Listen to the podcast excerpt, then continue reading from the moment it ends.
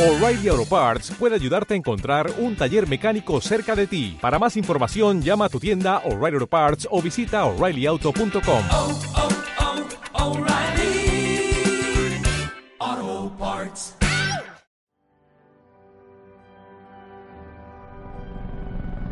Ha llegado el momento. La ciudad está bajo asedio. Solo un equipo será capaz de defenderla una vez más. Ellos son Bat Señal.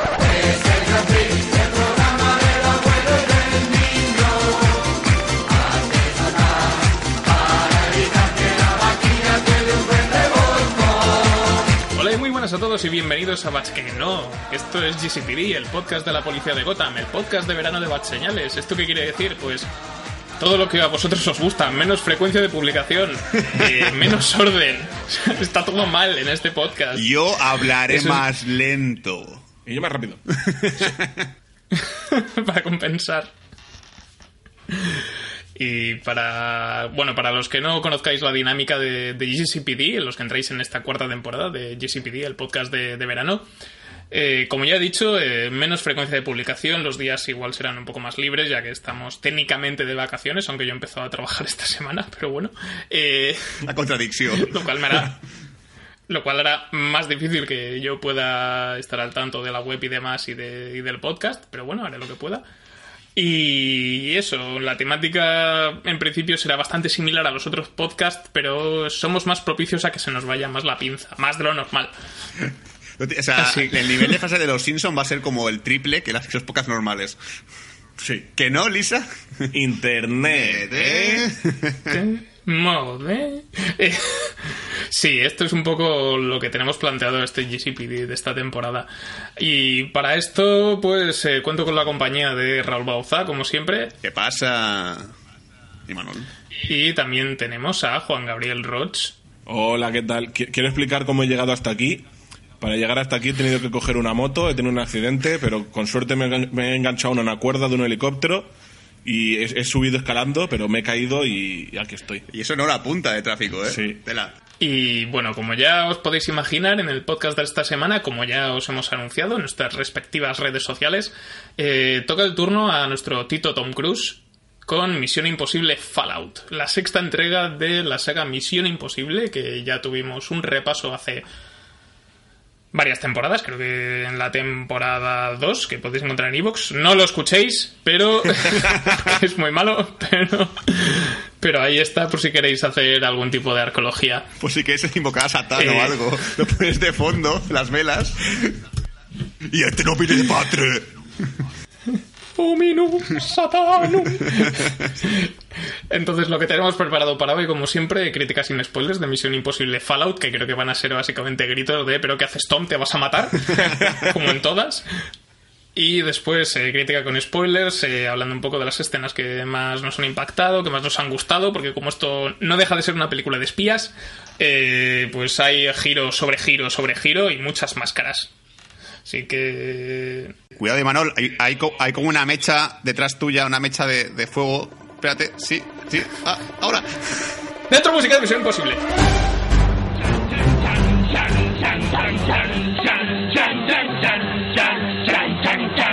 Misión impensable.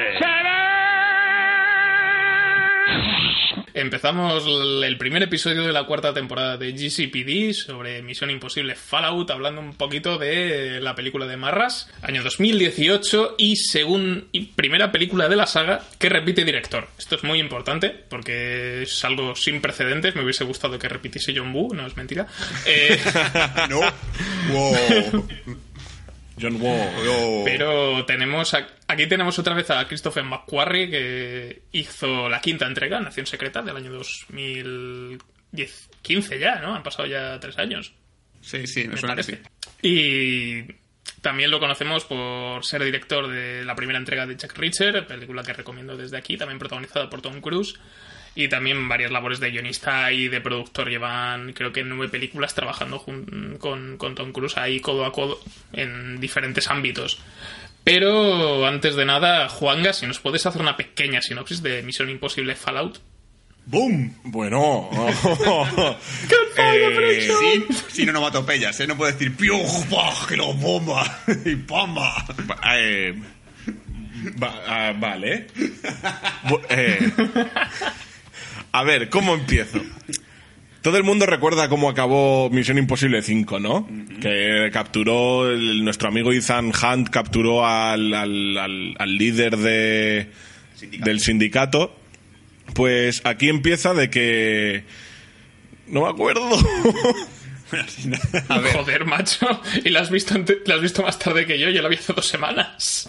a ver, te- técnicamente, aparte del sindicato, bueno, Es que me gusta mucho la acción, no me centré mucho en lo que iba. A ver, como recuerdas al final de la quinta entrega, eh, venció al líder del sindicato, que es como el anti-FMI, o sea, anti- el anti-Fondo Monetario Internacional. O sea, son lo opuesto al, al, al Misión Imposible Foundation. Y básicamente, eh, de nuevo, el, el FMI ha vuelto a restaurarse otra vez. eh, han cambiado el curso de líder. Ahora ya no es el, el Jeremy Renner, sino que es el otro, el Alex Baldwin. Alec Baldwin. Y nos- la nueva misión que se asigna a Tom Cruise es que eh, gente que era todavía del sindicato ha formado otro grupo que se llama Los Apóstoles. Los Apóstoles básicamente eh, se dedican un poco a crear el caos y a, a crear un poco el follón.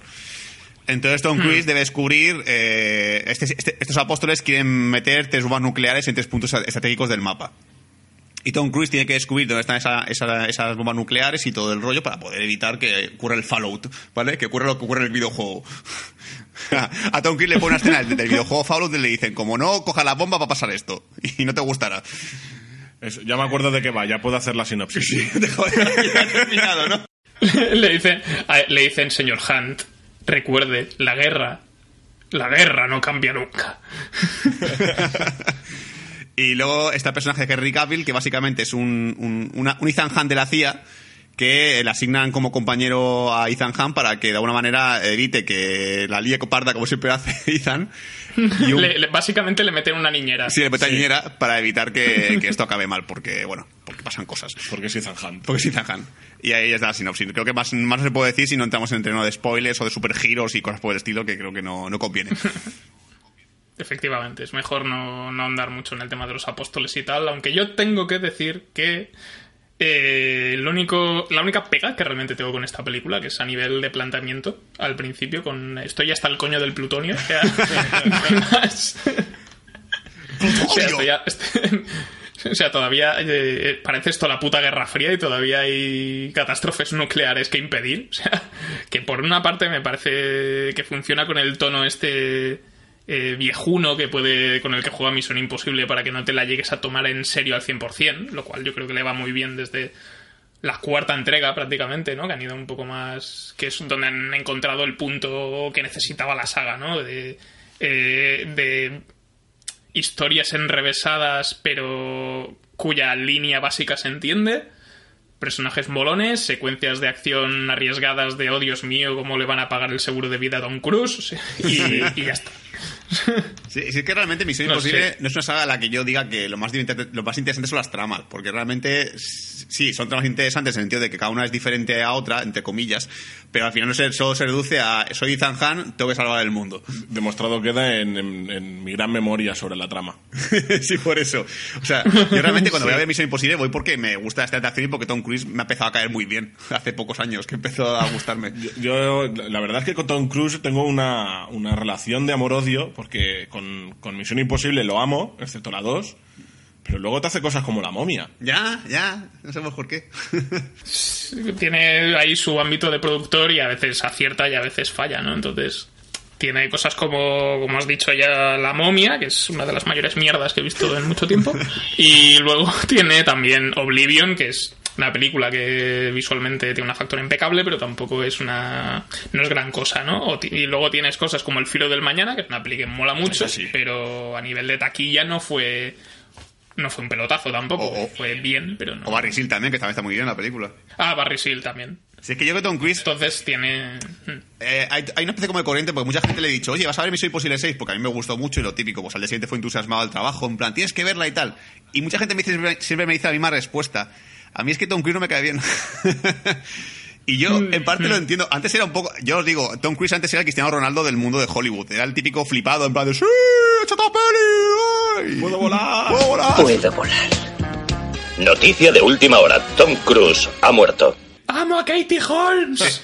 Pero con el paso del tiempo, esa puta locura que le ha venido a Tom Cruise desde la edad, que es el- crisis de los 40, 50, que no, que no lleva muy bien. Casi 60 ya. 60, este hombre está en la, muy esa etapa en la que le igual de comprarse una moto o, o- y, y chupa de cuero, decide saltar en paracaídas sin paracaídas, ¿sabes? Ese tipo de cosas que le gustan a Tom. O hacer el puto loco con la moto por ahí sin casco. Y, y yo realmente lo que valoro de la saga, lo que lo guay de Misión Imposible es siempre ver cómo está a punto Tom Cruise de matarse. Y todos esperamos que algún día veamos el telediario, será Matías Prat, Tom Cruise ha muerto. En No, Misión- pod- no podía volar. no podía volar. En Misión Claro, es que en Imposible 7. realidad, si, si- si lo, pi- si lo piensas, en- para la gente en lo que no le gusta a Tom Cruise, esto debería ser algo positivo, ¿no? Porque si ves que se está jugando el pellejo en cuatro o cinco escenas de acción, pensar, ¡buah, que se mate, que se mate, ¿no? y en estos sentidos lo contrario, es en plan... Luego están los que no, a los que nos cae bien Tom Cruise, que yo también fui como vosotros. A mí no me caía bien hasta que hizo de gordo en Tropic Thunder y es un- el mejor personaje que ha hecho en su puta vida.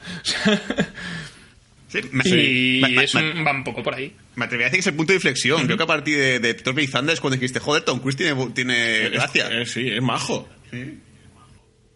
Sí, no, es cuando, cuando descubres que, que cuando un actor sabe reírse de sí mismo hasta cierto punto, o sea, es cuando empieza puede empezar a caerte bien del todo, ¿no? Yo creo que es determinante con, con Tom Cruise. Estoy, estoy viendo su filmografía y realmente, bueno, aparte del cambio de Austin Powers en El Miembro de Oro, que fue bastante gracioso. También. ¿Cuál? ¿No te acuerdas que decía Tom, eh, Tom Cruise es Austin Powers al principio de la peli? Ah, es verdad, sí. pero sí es verdad eso, que, que, que- es un actor que a mucha gente le ha cogido manía, pero creo que ver Misión Imposible, revisarla de vez en cuando, es una saga que mola revisarla porque, joder, te pasas bien. O sea, salvo la 2. que la 2 es porque realmente no- casi no es, una, no es una película de la saga, parece una película de, de flipados, de... Sí. Aparte. Soy Hunt y te voy a follar, ¿sabes? Esto tiempo así. Es, es una película que está encapsulada en los años 2000. Sí. O sea, creo que es del año 2000-2001 y es forma parte de, de esa colección de películas que se estrenaron en aquel entonces post-Matrix y además siguiendo la estela de John Woo porque Matrix también bebe de John Woo, es como una retroaliment- retroalimentación un poco extraña, entonces eh, forma parte de ese paquete de, de películas que salieron de acción en aquel entonces como Resident Evil o Underworld, que es todo cuero, tiempo bala y eh, flipadas y Dimitri tienes que salir del avión. Soy Dimitri. Está usted empeñado en llamarme Dimitri. Y eso no es correcto. Y me cambió la voz con una pegatina, que es la pegatina es un puntazo. Eh, pero bueno. Y pero sí que es como hay gente que la, que a la que le tiene mucho aprecio precisamente porque es una ida de olla constante. Pero y Anthony Hopkins se preocupado porque le van a prender fuego porque le confunden con un santo. Humildad ante todo, señor señor Hopkins. durante las fallas de Sevilla. Sí, las, falla- las- las típicas fallas de Sevilla que vas allí y dices, joder, otra vez fallas en Sevilla. Salita sea, pero si estamos en agosto. pone una escena a Anthony Hopkins en plan, ¿quieres un poco de paella y sangría, Tom? y aquí se lo come como si fuese, como si fuese agua.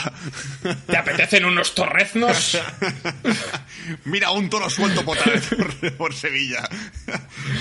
sí, era un poco ese rollo.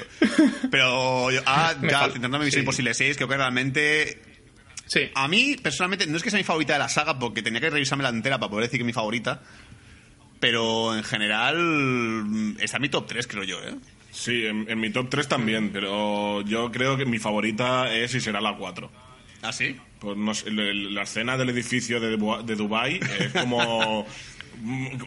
¿Qué? Ahí creo que fue cuando empezó Tom Cruise a volverse un poco loco. Fue en plan el típico del director, en plan... To- eh, eh, Tom Cruise es el típico niño que se mete en el fondo del agua. Y está la madre, Tom, vuelve, vuelve. Y el director es como en plan, déjale, si, si está bien, si sobrevivirá. Si, si, si se muere... Volverá pagan- cuando tenga hambre. Si se muere nos pagan pasta, ¿qué más te da? Sí, yo creo que va un poco por ahí. Pero en cambio, yo creo que lo sigo defendiendo. Que la 3 no es la mejor de la saga. Pero es la que recuerdo siempre con más cariño de la que más me gusta. Porque tiene un comienzo de puta madre. O sea.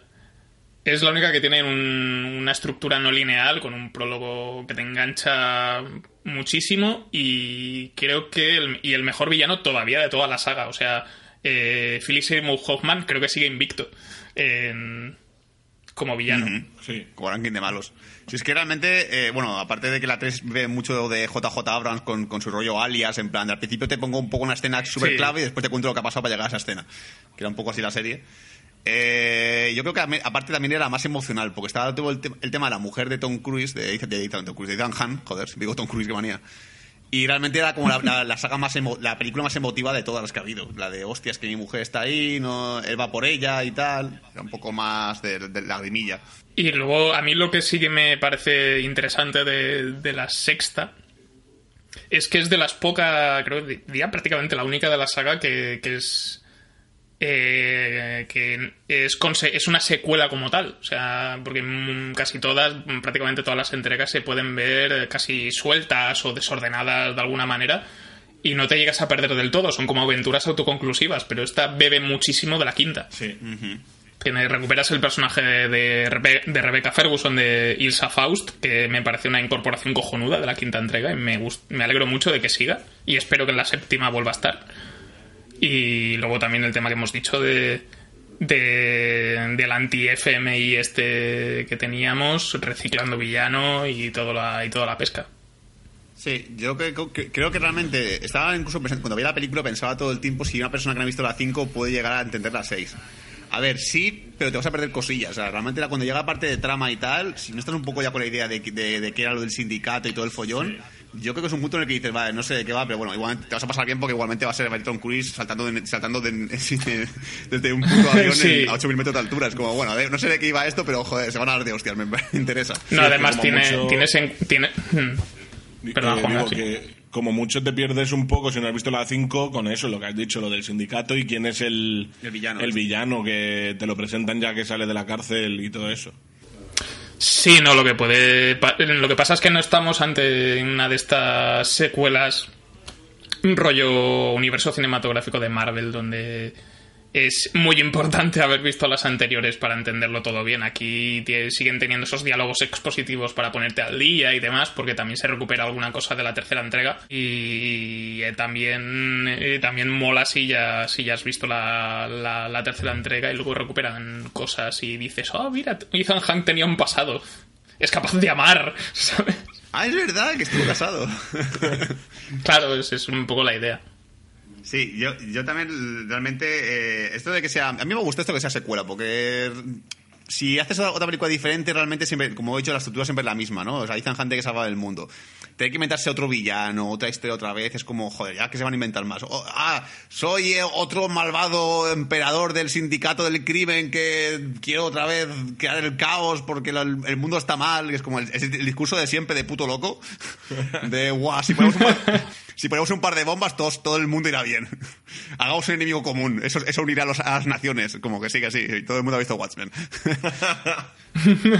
es un poco ese rollo, pero sí. Y yo creo que realmente, la, para ya la gente que no ha visto la película, creo que la gran incorporación que me ha gustado mucho ha sido la de, la de nuestro Superman, Henry Cavill. Cavill.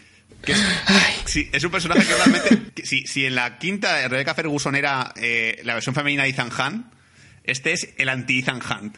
Sí. O sea, es como en plan, yo soy Ethan Hunt, voy un poco así río sigilo y vengo yo y, te, y yo te hostias hasta, hasta que se resuelve el tema. Sigilo yo a saco. Aguantazo limpio. Y eso Sí, es lo que lo- ya lo define, ya lo define la, la directora de la CIA, eh, Erika el, Sloan, la, que es eh, la interpreta An- Angela Bassett. Se lo comenta a Alec Baldwin de tú tienes un bisturí, yo prefiero un martillo. Pillo, es verdad. Después es. Entonces Henry Cavill lo vemos en modo apisonadora. Y también tenemos. ten- hay, hablando de Henry Cavill, hay un tema que. hay un melón que quiero abrir. Eh, el bigote. ¿Bien o mal? Pues a mí no me molestó en ningún momento. De hecho, creo que le queda hasta bien. Pero no es el hecho de que le quede bien o no, realmente era necesario. Ah, no. Claro, es, realmente ese bigote. ¿Ese bigote vale la pena? ¿Vale tantos millones? Ya, no sé, quizá a lo mejor Porque por ese, lo que has ese dicho de- lo saco yo, ese bigote lo saco yo en una semana, o sea. Ya. Quizá a lo mejor por lo que has dicho de da- darle ese, ese rollo antiguo de que tiene que tiene característico la saga de, de esta Espía. de, de, Misión Imposible. Pilla como puedas. Yo creo que realmente era porque, porque la gente es idiota y dicen, hostia, es que no puedo confundir a Tom Cruise con, con Henry Cavill. Ah, no, que tiene bigote, ya sé diferenciarlo. Es que los dos son morenos, es muy confuso. Tú sabes el tío que, que, que, que el persona que va al cine y no se entera una puta mierda de nada y te dicen, oye, ¿quién era el protagonista? Que no tiene bigote. Ah, vale. Ah, vale, ya vale, está. vale. Es para eso, es para evitar ese tipo de problemas. Y, simplemente era por eso. Y además me he fijado que el director, el McQuarrie ese, tiene también bigote. Yo creo que realmente era como, jo, le quedaría muy bien a un, a un personaje tener bigote. ¿No es un poco egocéntrico? No, no, que le queda muy bien. O a lo mejor es Henry Cavill de decir de "Pues estoy hasta los cojones ya de hacer Superman, a ver si le hago la pelota al director, me dejo bigote y me contrata para otra cosa. Sí. Así no me confundirán. Sí, yo creo que como, como, como- ya con, con comparación con las otras películas de la saga, para los que están dudando si verla o no, yo creo que realmente es para mí, no sé si la más trepidante, es claro, es que me hace falta revisar la saga entera, pero creo que mínimo la hora final, media, bueno, hora final, tres cuartos de la final, yo lo he pasado en el cine con mucha tensión, ¿eh? O sea, yo lo he pasado muy mal en el cine. Sí, la verdad es que el final sí, sí tengo que decir. Yo, para mí la más trepidante, vuelvo a decir, es la 4, sobre todo por el- la, la escena de Dubai Pero la más tensión, eh, la quinta con lo del agua también me, me tuvo muy tensión. Pero esta sí, el final, a partir de que empiezan los giros, que ya diremos en la zona spoilers, a partir de ahí es como, ¡ah, ah, ah, ¿qué va a pasar? Sí, yo creo que es muy importante, sobre todo para los que no la hayan visto todavía. eh, lo que aporta mucho a, a la saga, y ya lo hacía en la quinta, es que McQuarrie sabe muy bien cómo dirigir, cómo dirigir secuencias de acción. Mm, más que porque sean espectaculares o no, es porque consigue que te las creas, ¿no? O sea, yo cuando estaba en las, en las escenas de París estaba muy tenso porque digo, ¿ese tráfico es de verdad? o sea, está Tom. Cruise con una puta pensé. moto, con un puto coche. ah, Se ha metido Tom Cruise con un cámara y se ha metido en la puta autopista. O sea, Es que yo me imagino al típico francés, ¿qué es esta mierda? Ah, es Tom Cruise, vale, déjale. es él. ¡Sargeble otra vez! Como, hay- como haya alguien que le caiga mal, es en plan de Tom Cruise, atropéllalo. Sí, es, es que yo realmente, es- esta cinta creo que, bueno, la mayor parte de la acción ocurre en, en- en París, no es un spoiler tampoco, o sea, es como, como puede haber dicho otro, otro país diferente. o- Sale, sale la Torre Eiffel en el póster. O sea, es- Sí, sí, o sea, es- bueno, en París, eh, eh, país no, en la ciudad de, de París, perdón, que he dicho país como si fuese París.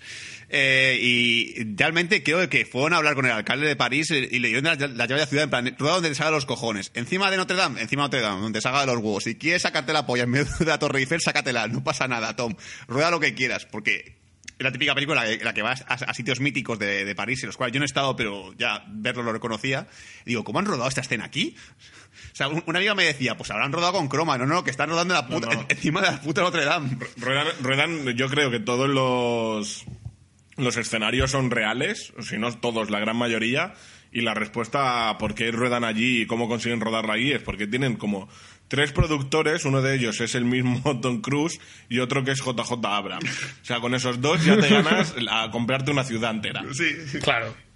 Y es que, y también no solamente París, es que luego también el clímax que tenemos en el- las montañas, creo que es en Noruega, está rodada en Noruega, eh, el tema de los helicópteros y demás, es que es, es Tom Cruise montado en un puto helicóptero.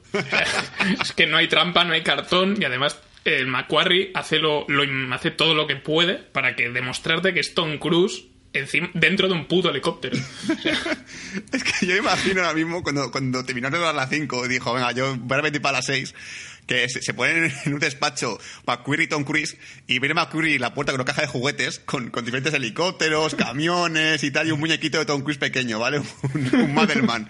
Y se lo, tira encima de la mesa, lo vuelca y dice, a ver Tom, ¿qué puedes hacer con esto? Coge el helicóptero, me subo encima del helicóptero y luego salto y yo... Sigue, sigue, me mola, me mola. Y la trama, la trama da igual. Tú sigue con la escena de acción. Sí, piensan primero las set pieces, esto pasa mucho. Pues piensan primero las escenas de acción y luego ya rellenan. Es como lo de. eh, me imagino en las reuniones de ejecutivos, pero ¿cómo vais a superar la escena de- del avión de la quinta entrega y tal? Y a Macquarie y Tom Cruise se miran y se empiezan a reír. la gente no entiende nada. La típica risa característica de Tom. De...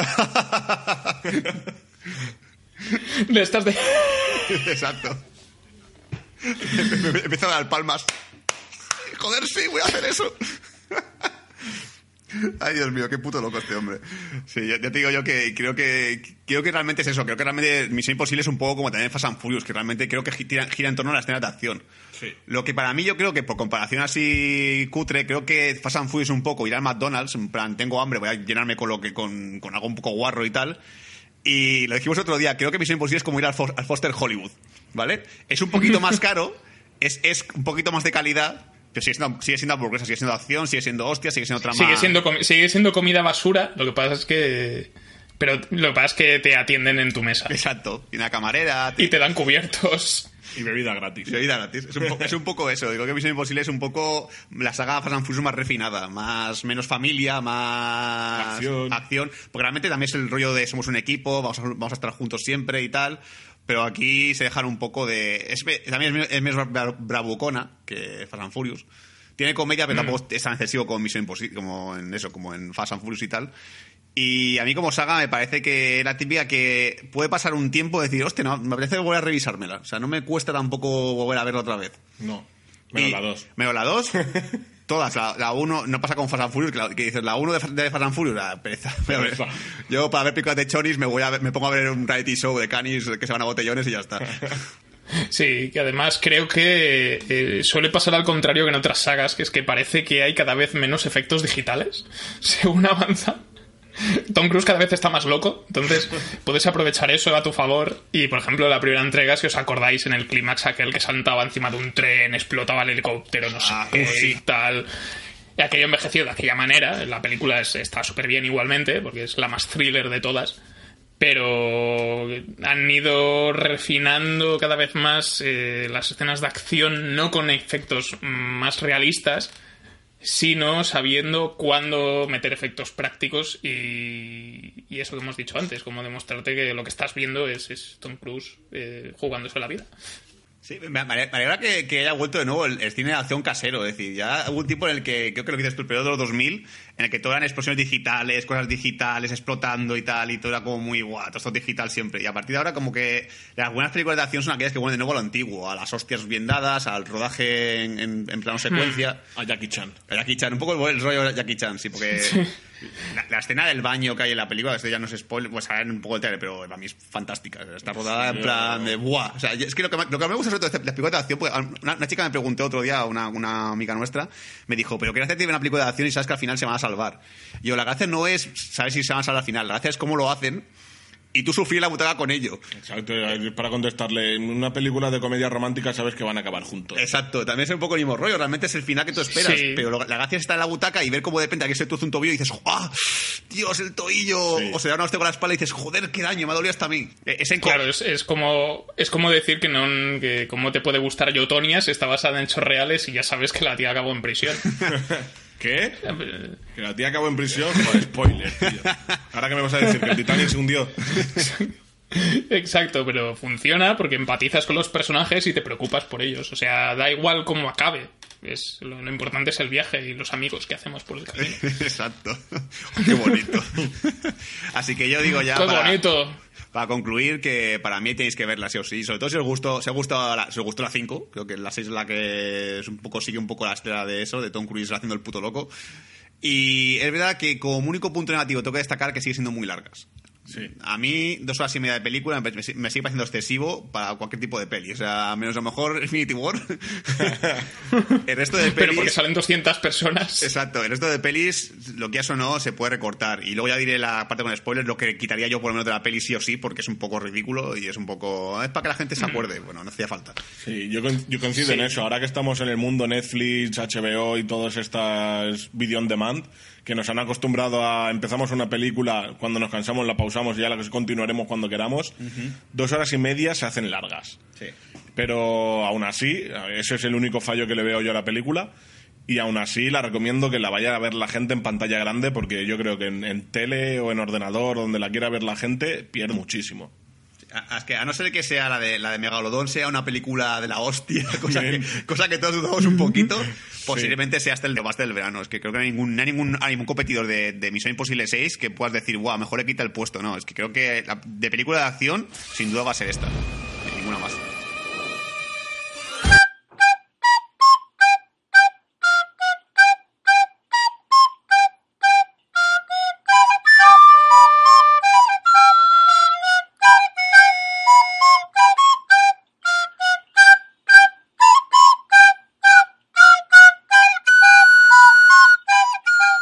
Vamos con la segunda mitad de este podcast. Como ya sabéis, viene la parte con spoilers, nuestra parte favorita, donde vamos a desgranar todos los momentos más destacables de Misión Imposible Fallout y algunas sorpresas que se tiene reservadas la película.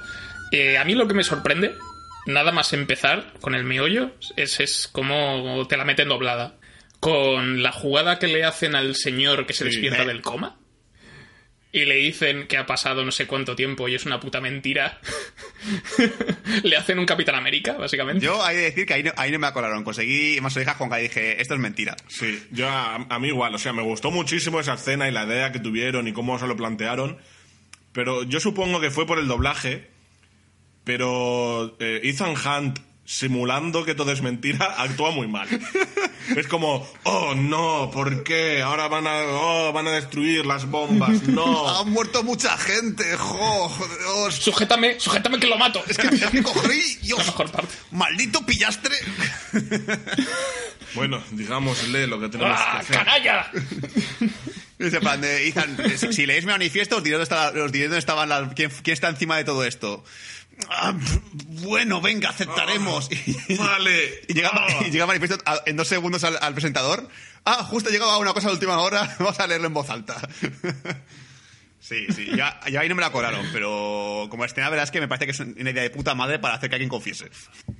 es, es muy enrevesado y muy caro, pero, pero a mí me moló mucho.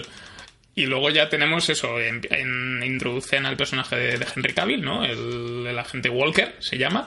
Texas Ranger. Creo que por eso le dejaron bigote, para que se parezca al Chuck Norris. Y, y nos lo presentan como, como eso, como la niñera de, de Ethan Hunt. Y viene un- la primera gran set piece de la película, ¿no? Que es eh, gente que se tira en paracaídas y dices, pero ¿cómo cojones habéis rodado esto? ¿Vale? Sobre todo porque Esta es la primera de Esa, todas. es la- esa creo que es la escena a la que nos referíamos cuando se miraron Ethan Hunt y el director diciendo de, pero ¿cómo vais a superar el avión con eso? Sobre todo porque encima se ha rodado con plano secuencia, eh, a ver la parte inicial del salto, y tú ves que es Tom Cruise todo el rato, es que no es que realmente hay un doble allí metido o lo que sea, no, es la cara de Tom Cruise ahí sufriendo. El tío, o sea, ima- imaginarse el cámara dando vueltas alrededor suya para poder rodarle la cara y todo el follón, o sea, es la hostia. Sí, sí. Y es que realmente... Ese- Sí, Sí, no, que iba a decir que, que por esto es acojonante y luego además me estoy imaginando a Tom Cruise y a Macquarie partiéndose el culo otra vez porque es como, se creen que la buena es esta. Sí, eh, eh, a conjunto sí, que- debo destacar que de la saga, de la saga Misión Imposible suele tener siempre un comienzo alucinante, un comienzo espectacular, y en este caso ha sido como un poco más suave. O sea, comienza, Sí. comienza un poquito con, la, con el, sue- el sueño este, que yo personalmente lo que ya iba a decir, lo que he dicho antes, que, que quitaría de la, de la- de la película este rollo de vamos a recordar a la gente que Tom Cruise estuvo casado, que Ethan Hunt estuvo casado, perdón, con la chica esta, y hacen esta especie como ensoñación súper chunga de eh, Ethan Hunt ha soñado, con, ha- ha- ha soñado con el futuro, en plan, Buah, es que van a ir por-". Es que realmente es ridículo, porque te hace, te hace como entender que Ethan Hunt tiene visiones del futuro. A ver, es Tom Cruise, yo, lo, yo me lo creería. Pero es que realmente es, es un poco el elemento este mágico de guau, ha soñado con bomba nuclear, ha soñado con su mujer, ha soñado con el villano de la, primera, de la quinta película. O sea, todo lo que realmente va a ocurrir después. Sí. Y está claro que es una escena que está metida como, como en- con calzador para que la gente se acuerde de eso, de que estaba casado y todo. Porque realmente hubiese molado un montón como giro que, que cuando llegas al final de la película de repente aparezca la mujer de Tom Cruise y dices, hostia, la- no sé qué aparecería esta tía aquí. Sí, la verdad es que eh, coincido con- contigo, Sul, porque eh, es una, son unas escenas que yo creo que también sirve para recordar todo lo que había pasado en, en- en películas antiguas, en anteriores, quiero decir, pero, o sea, no me- tampoco me sobra mucho en la trama, aunque sí que las quitaría, tampoco aportan. Ya, exacto, es para eso. Son, Hmm. son como sueños súper raros de Tom. En plan, oh, te caía con Tom, tío. Mira, todo por culo. Diré Tom y Ethan todo el rato. Sí, que sabes que es el mismo personaje y ya está. Porque no para tiempo de decir Sí, Tom. no, a, a mí en mi caso esta escena no me llega, creo que no me llega a sobrar esta en, en particular porque sí que no solamente sirve para recordar eh, y hacernos y decirnos, ah, estuvo casado, tal, pues si no has visto la tercera por alguna razón o lo que sea. Y, pero es sobre todo para saber en, para que sepamos rápidamente en qué estado mental se encuentra Ethan Hunt. O sea, eh, está jodido porque tuvo que de, porque, porque echa de menos a su mujer y está jodido porque no consiguió pillar a, a Solomon Lane y es una idea que la atormenta. O sea, yo mm, como planteamiento, porque además es algo que se repite a lo largo de la película, ¿no? El tema de Solomon Lane es un hijo de puta. ¿Qué va a ser? Un... Ah, pues sí que lo es. ¿Sabes? Es, un poco esto. No, no sé, yo a, a lo mejor la primera sí que la mantendría, pero las creo que hay una o dos más a lo largo de la película. Esas yo las quitaría, Sí, eso sí. porque sabiendo que es la sexta entrega de Misión Imposible, intuyes o puedes intuir que la gente ha ido siguiendo la saga Y, por ejemplo, a partir de la cuarta ya se le ve bastante el estado psicológico en el que está Tom, eh, Ethan Hunt por culpa de la mujer. Que está puto, está puto desquiciado. Cuando, cuando a Tom en la película le hablan todo el tiempo dice, ¿eh? ¿Qué? ¿Saltarte? ¿Dónde? ¡Bum! Explosión. ¿Cómo?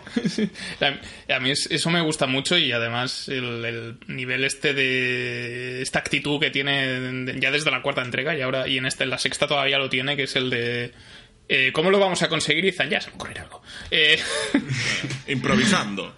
Sí, que en realidad eh, lo que pasa es que en esta la han cambiado un poquito y es una mezcla entre improvisación y un plan maestro súper elaborado que te cagas.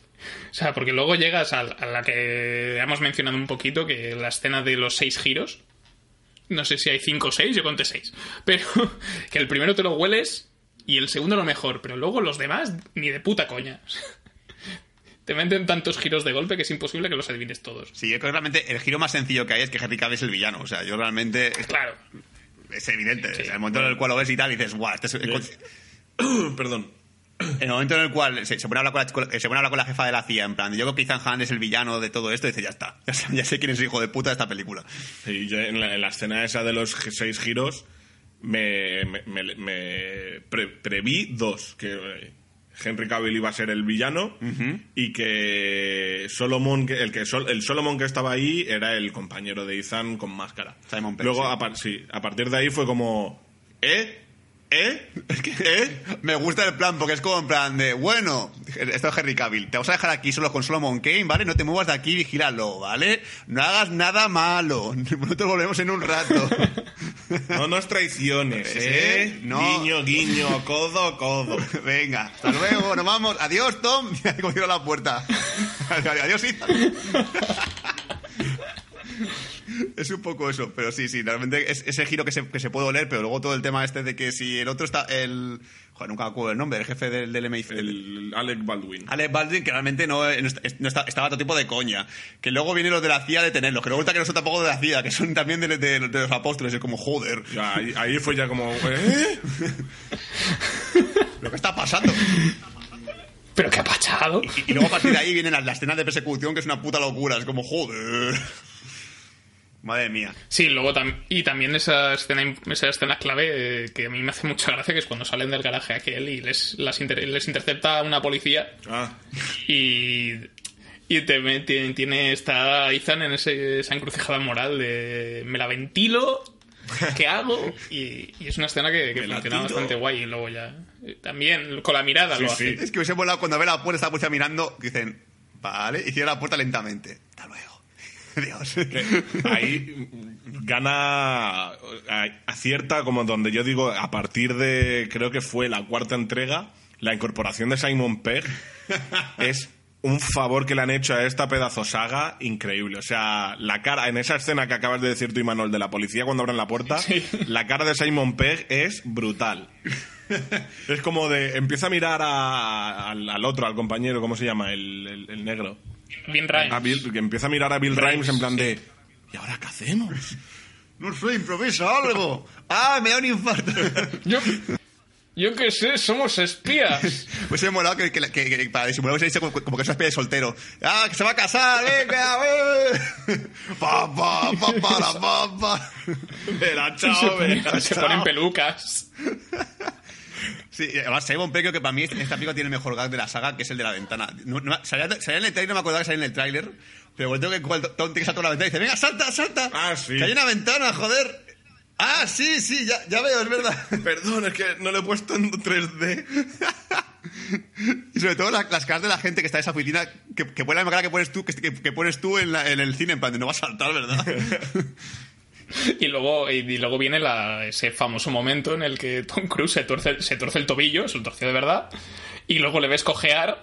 y dice, este señor se ha matado. le, le- le ves cojear un segundo. Sí, pero luego en plan de, bueno, ya me recupero. Sí, sí. Que yo, claro, yo me acordaba que, que la famosa noticia de, la- de- de este rodaje de esta película fue que Tom Cruise se, torce el tobillo de verdad. Sí. Pero claro, como en la película hay dos momentos en los cuales se tuerce el tobillo, no sabía cuál de los dos era. El de la moto Claro. o este.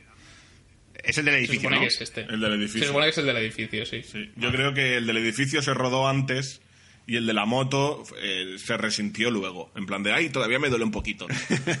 No se ha curado Ay. bien. Eh, yo también tengo que destacar también lo que es para mí la mejor escena de acción, que creo que es la que, lo que la, la que peor lo he pasado porque estaba en el cine de verdad con el corazón a mil. O sea, habíamos, habíamos ido con dos chicas, yo estaba en la, la butaca agarrado, en tensión, que en la escena del helicóptero final. O sea, todo lo que aparte, lo, toda la, la parte final, el puto pulsador. Yo estaba todo el tiempo, ay Dios mío que se mata, ay Dios mío que se mata, que se mata, que se mata, que se mata. Cuidado, cuidado, cuidado, cuidado. Fuera así. No, lo mejor es la parte de que se. lo pri- o sea, vamos a desgranar esto un poco, ¿vale? O sea, se- tenemos la. Estamos en no me acuerdo qué país. eh, y. so, hay el reencuentro este fantástico con el personaje de Michelle Monaghan, la ex mujer de Tom Cruise y tal, todo muy bonito. Y tenemos en paralelo a Tom Cruise persiguiendo a, a Henry Cavill mientras Rebecca Ferguson y compañía tienen que desactivar tres bombas al mismo tienen que desactivar varias bombas al mismo tiempo. O sea muy fácil todo fácil y sencillo y para toda la familia. Eh, y Tom Cruise lo ves correr como un puto animal. Sí, otra cosa no pero Tom Cruise todavía corre muy bien. Y llega y, y no le da tiempo a subirse al helicóptero pero al agarrarse la cuerda sí y lo ves colgado de una cuerda a no sé cuántos metros de altura que dices pero a ver Se mata. que tienes casi 60 años, tío. O sea, Es que, es que aunque me digas que hay un arnés ahí de seguridad, pero es que aunque hay un arnés, o sea, la, la caída es, es igual, o sea, te, te, te puede dar el Sí, arnés un sí. poquito más, te, te, vas te vas a sacar colgado, pero joder, colgado de 50 metros de altura, o sea, y el susto te lo llevas seguro. O sea, la, la tensión eh, está ahí y, y nadie le ayuda a subir, sube él solo, o sea, no es que haya un, de repente como una cuerda que le empuja hacia arriba, no, es él subiendo la puta cuerda y haciendo el puto longi. Y, y que alguien me explique, por favor, y Manuel, tú que a lo mejor entiendes más que yo, cuando, cuando llega arriba del todo y se intenta subir al helicóptero y se cae, ¿cómo, Sí. cómo se puede rodar eso? ¿Me puedes explicar cómo se puede rodar eso sin matarte? no lo sé, pero casi me da un infarto. La verdad es que eh, eh, lo que has dicho, el, el susto se lo lleva seguro y como posible eh, explicación, no, no tengo ni puta idea, pero posible explicación es que a lo mejor le han dejado el arnés más suelto para que se deje tirar y a cierta altura vuelva a enganchar. Joder, pero es que de verdad, ¿eh? O sea, ya- En realidad sí. Sí, yo creo, que, yo, creo que es un, yo creo que es un poco eso. Ahí está medianamente sincronizado y sabe cuando tiene... El, el arnés está más flojo ahora. Se tira y luego el arnés se tensa otra vez y se vuelve a agarrar. Y O te sea, deja un creo de espalda que lo flipas. Y de huevos. De, de todo, sí. Es lo único que, que se puede que se me ocurre ahora, ahora mismo, antes de que vea el, el making of. Eso y luego ya o- tenemos eso, toda la... O, o- o que, o que Tom Cruise de verdad se intentó suicidar, pero se le enganchó el pie en la cuerda y dijo, mierda, no lo he logrado, pues ya acabó la peli. Que a lo mejor esa escena no estaba ni en el guion, que a lo mejor se cayó de verdad y dijeron, déjala que quede de puta madre. Vuelve de nuevo a subir otra vez. Y mientras tanto Macquarie y Tom Cruise partiéndose el culo, tocando, dándose golpes en los brazos. en la sala de montaje. Yo creo que Tony McQuarrie cuando se encuentran, son los típicos amigos que cuando se, cuando se encuentran se empiezan a, pe- como a pegar. Eh, hijo puta, pero acaban en pelea de verdad. pelea de verdad, sí, De sí. verdad. Eh, McQuarrie, cabrón, callatón, pa. Sí, yo me imagino que Tom en las reuniones de vez en cuando, eh, o en las fiestas de fin de rodaje, debe ser como que simula un accidente. o le pasa algo y de repente se levanta de golpe y hace ¡ay! Y todo sí. Llega todo, hacer un discurso en el típico hotel y tal, se cae por la barandilla y se queda de repente, se cae encima de la tarta, la tarta de fin de rodaje. Es como, hostia, hostia, y sale Tom Cruise, ¡eh, la broma! ¡Estoy vivo! Me imagino. Ojalá fuera así. Luego, yo también, eh, ahora que hemos empezado a destacar escenas, yo quiero hacer una división sobre mi, mi escena favorita de tensión, que es la misma que acabas de decir tú, Sul, del, del pulsador y todo eso, con helicópteros, etcétera. Y luego, para mí, la mejor escena de acción de, de pelea, que sin duda alguna es la del baño. Que yo con el chino flipé lo que no estaba escrito ahí. O sea, yo cuando salga en Blu-ray o en DVD o lo que sea, esa escena la voy a poner tres o cuatro veces, o cinco, o seis, o más, pa- para, para adelante, para atrás, para adelante para atrás, porque hay un momento en que Tom Cruise coge al chino por detrás, el chino levanta las piernas, hace un giro en el aire inexplicable y se pone de frente para darle una- un puñetazo a Tom Cruise. Yo esa escena tengo que verla repetida para ver qué coño hace el chino en el aire.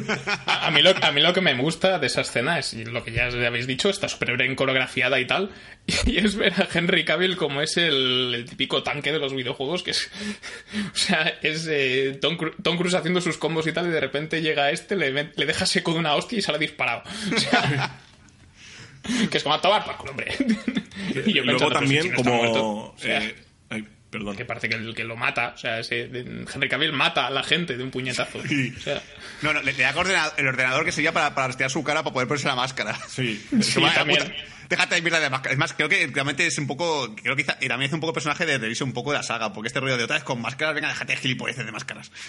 Sí, yo que creo además, sir- sí, yo creo que sirve muy bien lo de reventarle la cara con, un- con, el, con el portátil para hacer las máscaras, para que luego se te olvide eh, que el- en la escena de los seis giros, ¿no? El, que luego te sorprenda un poco que, que, sea, que Simon Pegg en realidad se haya hecho pasar por, por el villano.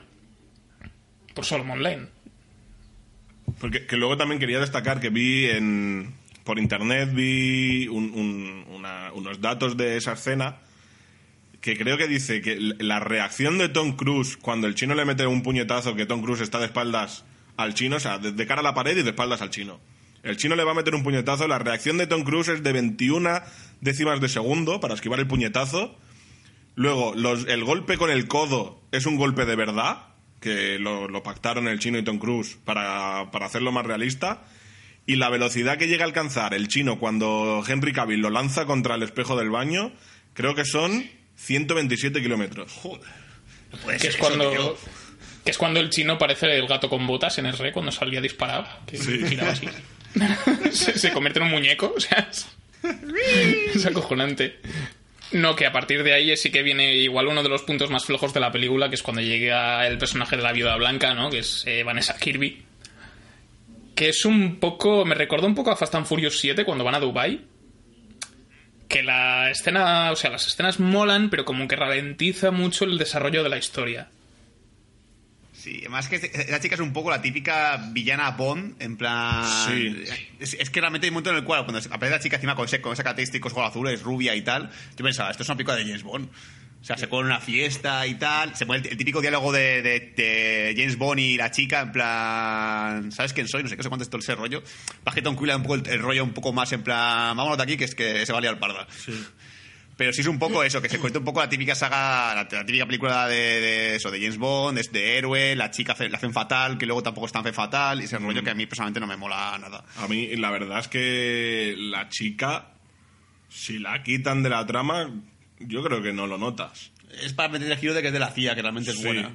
Que es la intermediaria, que es la que hace siempre esto, pero poco más. que no- A mí personalmente tampoco me aporta mucho, porque ni siquiera es un interés amoroso para Ethan Hunt, no es que realmente se esté intentando ligar ni nada. No. Porque Ethan está a su puta bola, Ethan no puede ligarse a una mujer normal, Ethan tiene que ligarse a una tía que, que le gusta hacer sexo en paracaídas. Como Ferguson. Ethan, Ethan tiene, Ethan tiene que, que mantenerse fiel a Rebecca Ferguson. Como le haga daño a Rebecca Ferguson me voy a enfadar. Va a cantarle Rebecca Ferguson y le va a decir, Ethan, never enough, never... Sí, yo creo que, creo que realmente. Claro, a mí, por ejemplo, también el meter esta parte emocional me parece interesante la saga. Creo que realmente es guay eso de que. Yo, yo, no me acordaba por qué Ethan Hunt había dejado a su mujer. Cuando le explica el negro a la Ferguson, dices, ah, joder, no me acordaba que era por eso. A mí sí me hace mucha gracia la escena que yo estaba. Me, hace gracia porque realmente es un poco ridícula, que es cuando de repente él llega al campamento este y encuentra a su mujer y tal, y ve al nuevo novio de su mujer, que es el típico tío repelente que te cae mal. Pero es que encima Que este, es- que este pavo es el. ¿Cómo se llamaba el actor? Eh, Wes Bentley, que este es el típico tío que siempre hace o de hijo de la gran puta o de pringao. Que, al que matan a los 10 minutos. Ese además es el tío creepy de American Beauty, el novio de. el que, gra- el que grababa la bolsa de plástico. Oh, es verdad. Hostia, cierto, sí. Qué joven. Sí. Es que también salía en. Lo hemos visto en Interstellar. Yo recuerdo que hacía de, hacía de asesino en serie en una peli que se llama Parking 2, que es bastante curiosa. Pero. Y también hacía de. Blackheart, o sea, de un, del villano de. de Ghost Rider. Sabía que era ese el de Ghost Rider. Claro, Ah, es verdad. Y de, y de- y de policía en American Horror Story temporada 5. Es que realmente, claro, lo ves allí, que tío siempre hace de villano. Dices, vale, yo, yo, yo, yo primero que pensé fue en plan, es un infiltrado de, la- de- los apóstoles para, para vigilar a la mujer, que luego resulta que no. Pero ese diálogo famoso, ese diálogo tan maravilloso porque él no sabe que, que, que, Tom- que, Tom- que Ethan Hunt es el ex marido de ella. Es como en plan, esta mujer es fantástica, es lo mejor que hay en el mundo, Dios. Fue a ¿Y cómo folla? ¿Y cómo folla la tía? Solo me faltaba decir eso. Es, en plan es que, es que ¿quién sea tan idiota para dejarla, eh? ¿Ethan? ¿Ethan? ¿Pero qué la dejaría, Ethan?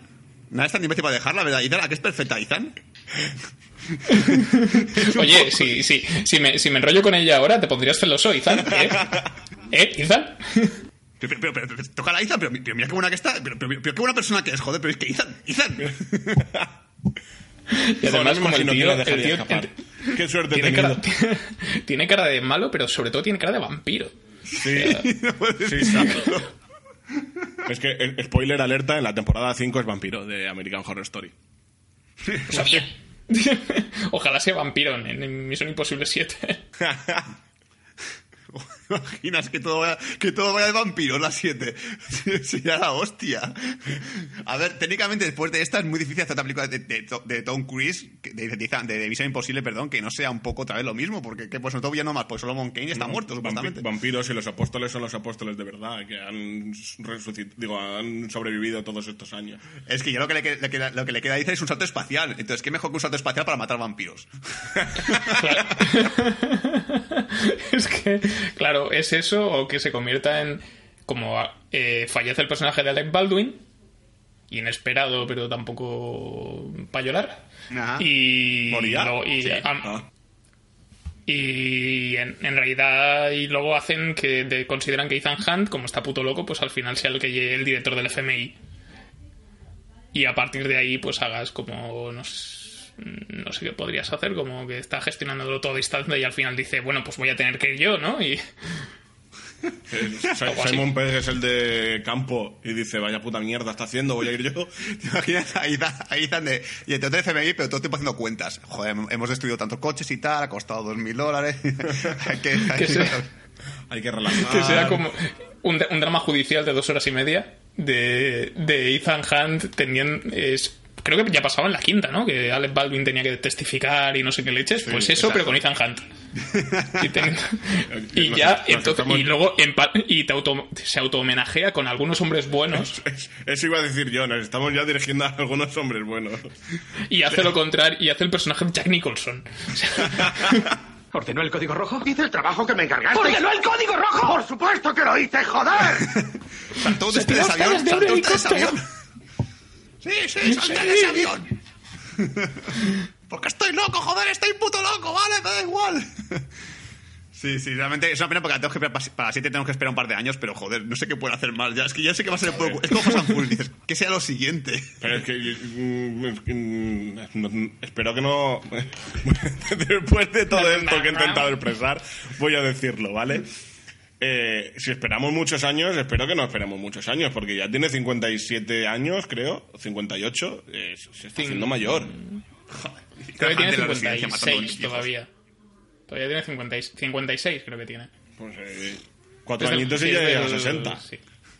¿Te, te imaginas a Tom Cruise a tu casa a cenar por, por Navidad y se a hacer flexiones sin venir a cuento? Tengo que estar en forma, joder, tengo que estar en forma, se a hacer flexiones. Pero Tom, come un poco de pollo, no. El pavo tiene, tiene carbohidratos, no puedo tomarlos, solo proteínas. Ah. Sí, adem- y además es, es que es eso. Lo bueno es que la saga cada vez ha ido reduciendo su tiempo de. El tiempo del impasse entre estrenos. O sea, porque de la primera a la segunda, cuatro años. De la segunda a la tercera, creo que hubo seis. 2000, creo que fue 2008 y luego tuvieron, luego esperamos casi cinco años a la cuarta y ya con eso pues han pasado tres años igual sacan la próxima dentro de dos o tres y Tom todavía puede hacer movidas pero bueno Jackie Chan ¿cuántos años tiene? 70 ya Eh, Por ahí, 70 y largos. tendrá Pero Jackie 70 años ya y, sí, y sí, todavía hace cosas sí claro dijo que iba a dejarlo pero toda- de vez en cuando saca alguna no hace lo mismo que antes pero todavía se la juega Ah, Gente que, que creo- así, vive al límite. Jackie Chan yo vi que de repente se fue a China a volver a hacer películas chinas y le perdí la pista ya. Tengo que Se recuperarla. está... Tiene, por ejemplo, la última que, que ha estrenado aquí es la del extranjero con Pierce Brosnan y tal. Que mm, ya hace un papel un poco más acorde con su edad de, a- de abuelo y todo este rollo, pero todavía sigue tirándose por tejados en un par de escenas. Qué grande es. Yo, yo que he preguntado es así a nivel de, de- de sagas de este tipo de acción, ¿cuál os gusta más? Yo creo que hay tres famosas ahora mismo que siguen todavía vigentes, o, que- o creo que hay una que sigue vigente todavía, no estoy seguro, que serían eh, Fast and Furious, Visión Imposible y eh, Burn, que Burn no sé si continuará o no algún día. Bourne yo creo que es que la con el 5 legado es que la lo 5 dejarán en paz. la 5 se la pegó un poquito. No fue el éxito que esperaban y Entonces, ¿cuál, es vuestra favorita de las tres? Porque creo que no hay más. Sí, no, no, no diría ya Reacher porque Jack Teacher como que iba a ser saga también, pero al final se ha quedado un poco en serie de televisión. Pues. Bueno, luego te- tenemos también John Wick, que tendremos la tercera el año que viene, me parece. Pero esa es trilogía. Yo me refiero a más películas que tienen ya más de tres pelis y que siguen todavía continuando y que... Bueno, tú, tú espera. tú dale que Wick Keanu- puede tener muchos animales todavía. 50. Ha, ha tenido un perro, puede tener todavía gatos, loros, peces. Te recuerdo que Keanu Reeves es, te recuerdo que Keanu Reeves es un vampiro, tiene 200 años y todavía tiene pa' más. Y, y- y cuidado que no me extrañaría ahora de repente que, porque le apetezca a Denzel, a Denzel Washington, volvamos a la saga Equalizer. Sí, que bueno, es la segunda parte ahora, pero a lo mejor le apetece continuar más todavía. Pero no, yo me quedo, sin duda me quedo con, con Misión. Misión. Porque sí, es verdad que las, que las últimas, sobre todo de Fast and Furious, o sea, la- las 5, las 6, las 7 me gustaron mucho, pero es que no es lo mismo que Misión Imposible. O sea, yo con Misión Imposible me, me- me levanto de la silla en plan de, ¿pero qué coño hace? Yo creo que a lo mejor diría que Fast and Furious me gusta más a nivel de acción porque es mucho más loca, pero es verdad que es mucho más digital, no es tan, no es tan casero como esto. Pero las partes aburridas de Fast and Furious me parecen peores que las partes aburridas de Misión Imposible. O sea, yo, yo las partes de Fast and Furious las que trata todo el tema- el tema de la familia me, me aburro un montón en el cine. Es como, hostia, ya está bien de la puta familia y de mierdas por el estilo. O sea, resumiendo, Fast and Furious sería buena sin Vin Diesel. Sí, o sea, si, si quitamos a Vin Diesel de, de Fast and Furious, me parece una- la saga mejor que Misión Imposible. Con Vin Diesel en medio, me gusta, me gusta más Misión Imposible. Sí, yo estoy un poco de acuerdo. O sea, el, el caso es que la de Fast and Furious cada vez se va convirtiendo más en una saga de superhéroes sin, sin mallas. Sí. Y esta todavía se les va mucho la pinza, pero como mantiene ese componente que hemos dicho de acción verídica y real, pues todavía tiene hasta cierto punto los pies en la tierra. O sea, lo siguiente que le falta a Ethan Hunt es ir a la luna, ¿no? Pero. Pero seguro que se irían a la puta estratosfera a rodar. Seguro, sí. Y sin casco. Espera, a, a ver qué se le ocurre ahora. ¿Te imaginas? Y Pero de la respiración. rodando en el espacio de verdad, eh, eh, Tom, Tom, en el espacio solo puede sobrevivir un cuerpo humano durante tres segundos. Va- Voy a, voy a rodarlo en dos. Estuvimos haciendo subidas al espacio durante para dos segundos de metraje durante seis meses para tener un minuto de película. Tom Cruise flotando por el espacio. que me imagino además que seguro que como entre, entre lo de la cienciología y tal, yo creo que le ha dado superpoderes. Entonces él puede aguantar más de tres segundos en el espacio y además como que seguro que con la energía del sol se recarga como Superman. Pues seguramente. ¡Oh! ¡Neto energía! Como en, como, en, como en Batman contra Superman cuando sale disparado, se queda ahí flotando un rato, todo chupado y de, y de, de repente se despierta. Puede empezar así a las 7. Pero sí, yo creo que ya, por no, no decir más que de esto, que yo creo que es, ya he dicho, mi, está en mi top 3, a lo mejor metería ahí entre ese top 3, la 3, la 1 y esta. Estaría un poco así, pero la 4 y la 5 me gustan, pero no me gustan tanto como las, como las otras. Así que más o menos sería- el debate sería entre la 1, la 3 y la, 5, y la 6. En plan, ¿cuál me gusta más? A ver, yo debería revi- revisarme la 3 porque cuando hablabais de ella no me acordaba mucho. O sea, solo me he acordado de Philip Seymour Hoffman. Me ha venido un poquillo a la mente. Pero si tuviese que hacer top 3 diría la 4, la 1 y la 6. Sí, sí, yo, yo estoy un poco dudando también, porque la 6 me ha gustado muchísimo, pero la 5 también me gustó mucho en su día y se ha desinflado un poco con el paso del tiempo. Me sigue pareciendo muy, me, sigue pareciendo muy guay la quinta entrega, pero y también tengo el problema de es que la cuarta no es de mis favoritas, pero es la que más veces he visto, porque es súper ligera. Entonces estoy ahí con la duda de, o sea, de, de favoritas de que más me toquen la patata. Diría que la primera es la 3. Luego la primera y la sexta están ahí un poco empatadas. Y después ya podría poner la 4 y la 5, que también las empato un poco. Es que es eso, el nivel general me parece que es muy bueno en esta saga. Y luego la 2 ya está pues en bajo tierra. Eh, La 2 como si fuese de Fast and Furious. Eh, Cuando, cuando saque Misión Imposible 10, yo prometo hacer el, re- el reto imposible. Nosotros- con la edad que tiene ahora Tom Cruise haremos el reto de, Tom, de Misión Imposible. Bueno, y luego para el para cuando se estrene el spin-off este de Fast and Furious de, de Dwayne Johnson y Jason Statham, tenemos que hacer también un reto Fast and Furious. Y ver Vale. la serie de dibujos. ¿Eh? Primera noticia. El prota creo que es un- el primo de- del personaje de Paul Walker, una cosa así, una gilipollez. Ay, Dios. Ya, uff, que, que pereza me está dando de golpe. Sí. Pero bueno, yo creo que como saga realmente, si ahora mismo dicen, hay, mu- hay muchas sagas que si dicen la, la séptima parte dirías que pereza como tipo Resident Evil, como otra más. Pero Misión Imposible se anuncia a las 7, a las 8, a las 9, de momento no estoy, Yo- todavía no estoy cansado, no diría, guau, qué, qué pereza, yo no voy a ver más, ya, ya, ya se ha agotado la saga. Es que por ahora, lo que has dicho de Resident Evil, por ahora las sagas de Resident Evil es, vale, sí, más películas, creo que va a tratar de lo mismo y no va a haber nada novedoso. En Misión Imposible todavía no han conseguido eso, están consiguiendo todo lo contrario, que dicen de voy a ir a verla porque no sé qué va a ser capaz de hacer. Sí. Me va a sorprender seguro. Es que consiguen cubrir esa necesidad que puede haber en, el, en, en- en los estrenos, en los blockbusters de estos últimos años, que es esa fisicidad y esa, y esa credibilidad que no tienes en, ta- en, en tantos, en tantas películas de acción últimamente, salvo dos o tres excepciones. Entonces yo por ahí creo que todavía tiene un filón que todavía puede aguantar dos o tres entregas más.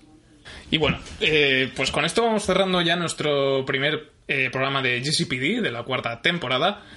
Eh, esperemos que os lo hayáis pasado bien, que os haya gustado, que si sois detractores de Tom Cruise nos lo podéis escribir en el cajón de comentarios o por el contrario pensáis que este señor no debería morir nunca para nutrirnos durante décadas de entregas de Misión Imposible. Aunque sea como fantasma, ¿no? Que aparezca en... Lo, lo- lo que hace la placenta, ¿eh? Te mantiene vivo y enérgico siempre, ¿eh? Ya ves. A todos a comer placentas. Bueno, esto ha sido todo en, en GCPD esta semana. Nos vemos próximamente, no sabemos cuándo eh, concretamente, pero es muy probable que la siguiente tema que, que toquemos tenga que ver con eh, superhéroes en dibujos, eh, una secuela de tardía. Sí.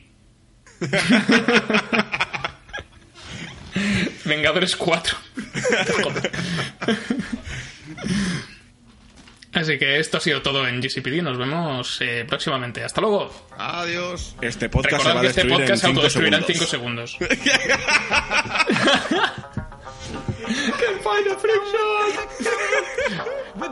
Oye, Tom. Ahora, puta. Tom, ¿qué me has dicho que tienes novia?